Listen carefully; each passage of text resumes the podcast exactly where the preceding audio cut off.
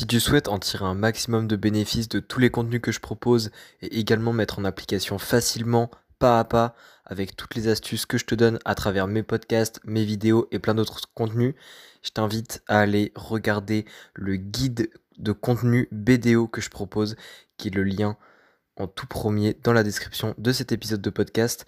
Et sinon, je te souhaite un très bon épisode. À très vite. Ciao. Et salut à toi, bienvenue dans ce nouvel épisode du podcast Nourrit ta santé. Aujourd'hui, premier épisode sur la caféine, où je vais parler vraiment globalement de la caféine comme ce que je fais avec les nutriments, donc les vitamines et minéraux. Et dans ce premier épisode, je vais parler comme d'habitude, c'est toujours le premier épisode d'une petite série de, de podcasts où je parle bah, des rôles qu'a le, le, composant dont on parle. Et ici, vu que c'est la caféine, je vais parler des rôles, à quoi sert la caféine et qu'est-ce que fait la caféine dans le corps. Donc là, contrairement aux vitamines et minéraux que j'ai l'habitude à dire, euh, ici on parle vraiment d'un supplément, c'est-à-dire que je parle de la caféine euh, sous forme de supplément parce qu'au final, la caféine, c'est pas une substance qui est euh, essentielle pour le corps, contrairement aux vitamines et minéraux. Ici, c'est vraiment dans un, soit dans une consommation habituelle à travers le café ou le thé, ou soit c'est carrément une consommation qui est volontaire, qui peut être aussi bien faite sous forme de café, sous forme de, de thé, sous forme même de supplément pour notamment la performance sportive. Et euh, je vais parler du coup des, rôles vraiment de la caféine. Donc ici, je ne parle pas du café, je ne parle pas du thé.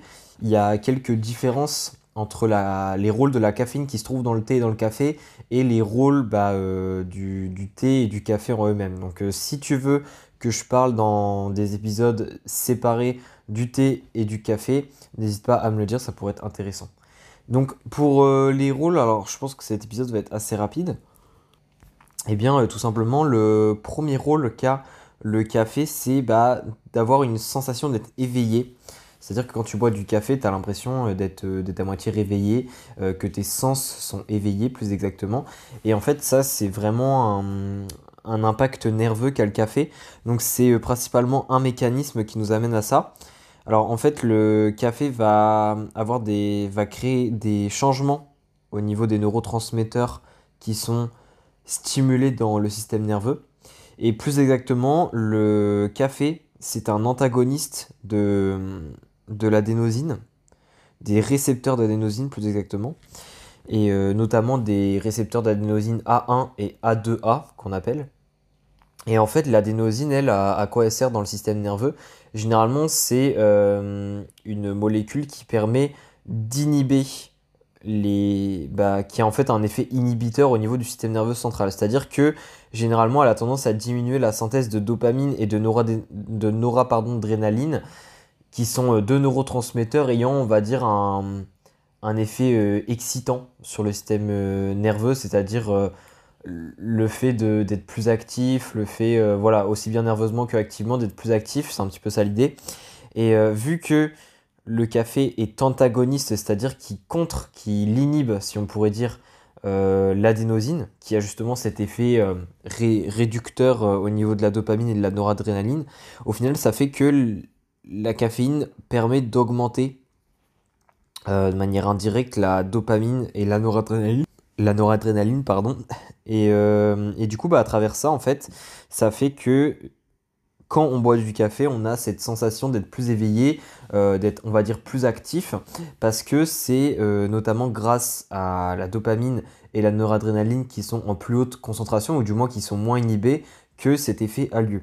Donc, euh, cet effet-là, il dépend généralement de la dose, c'est-à-dire que selon la dose qu'on prend, bah, ça va plus ou moins être le cas.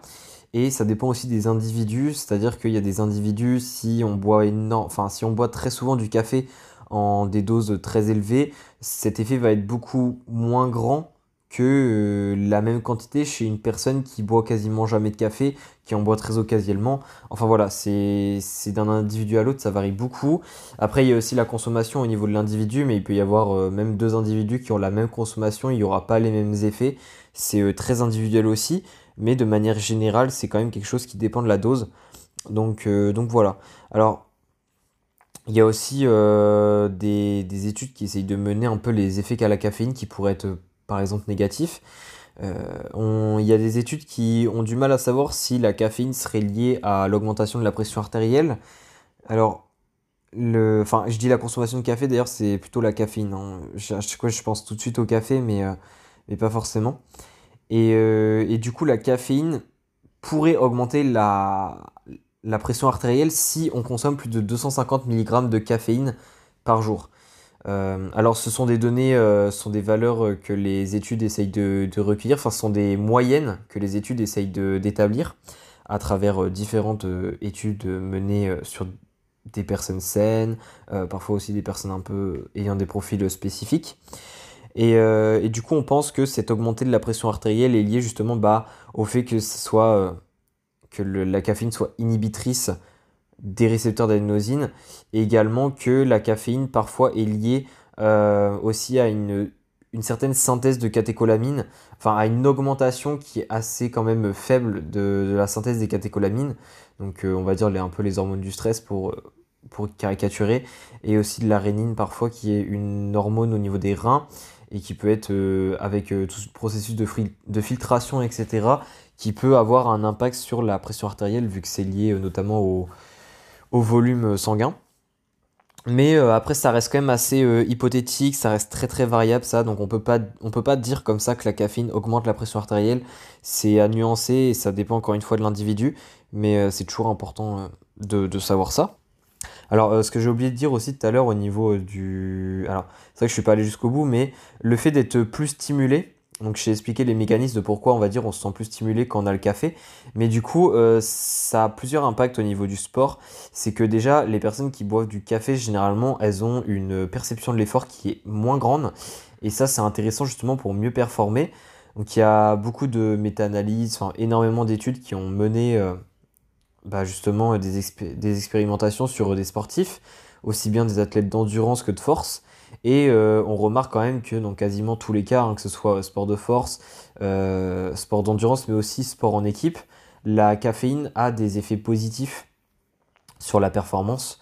Donc aussi bien au niveau de l'agilité, au niveau de, niveau de l'agilité, au niveau des temps de réaction, au niveau des sauts en hauteur, au niveau euh, des sprints, même si les sprints c'est un petit peu le point qui est souvent le, où on, a le moins de, certitude que ça marche, qui est vraiment des effets euh, qui améliorent. Euh, aussi au niveau de la force, hein, au niveau des, RM en musculation par exemple. Enfin voilà, la, caféine, on, a prouvé que effectivement ça avait euh, des, intérêts pour la performance et notamment parce que cette stimulation des neurotransmetteurs que permet la caféine de manière indirecte, ça permet notamment une meilleure mobilisation du calcium au niveau du réticulum endoplasmique, euh, qui est quelque chose de très important, euh, enfin du réticulum sarcoplasmique, vu qu'on parle du muscle ici, qui est quelque chose de très important pour la contraction musculaire, mais euh, aussi que ça permet une meilleure jonction neuromusculaire, qui est au final le fait de, recruter plus de fibres musculaires et donc d'avoir une meilleure puissance pardon, au niveau des muscles. Donc voilà un petit peu. Alors il y avait juste le dernier point que je voulais faire, enfin je voulais dire, c'est euh, que la caféine, parfois aussi, par contre, après l'exercice ou même pendant l'exercice, ça peut augmenter euh, la nervosité chez une personne. Ça, c'est très très variable d'un individu à l'autre. Ça dépend comment la personne réagit à la caféine de manière générale et surtout comment elle réagit à la dose en question. Euh, ça peut également créer des, des, des, contraintes au niveau du système gastro-intestinal, au niveau digestif. Ça peut effectivement chez certaines personnes, pareil, euh, poser problème. Et enfin, euh, il y a aussi le, côté insomnie, le fait que euh, la caféine n'est pas excrétée directement du corps et qu'elle reste assez longtemps dans le corps, vu qu'elle a un système stimulant pour le système nerveux. Chez, alors, de manière théorique, oui, effectivement, boire un café l'après-midi, dans tous les cas, quand tu vas te coucher, généralement, c'est pas excrété du corps. Mais il faut aussi voir le côté pratique que chez certaines personnes, ça ne gêne absolument pas. C'est-à-dire qu'il y a des personnes, soit c'est parce qu'elles l'excrètent mieux, soit c'est parce que euh, la caféine qui reste dans leur corps ne les gêne pas. Mais chez certaines personnes, ça n'a pas trop d'effet euh, insomniaque, on va dire, la caféine.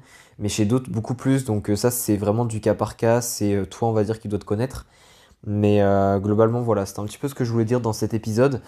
je pense que l'autre épisode sera. Je sais pas s'il sera plus long, mais je vais vraiment parler un petit peu plus de la consommation, combien on consommait euh, de caféine avant ta séance et comment le consommer, quand, etc. pour justement que tu aies ces effets qu'on a parlé, donc euh, les améliorations de la performance.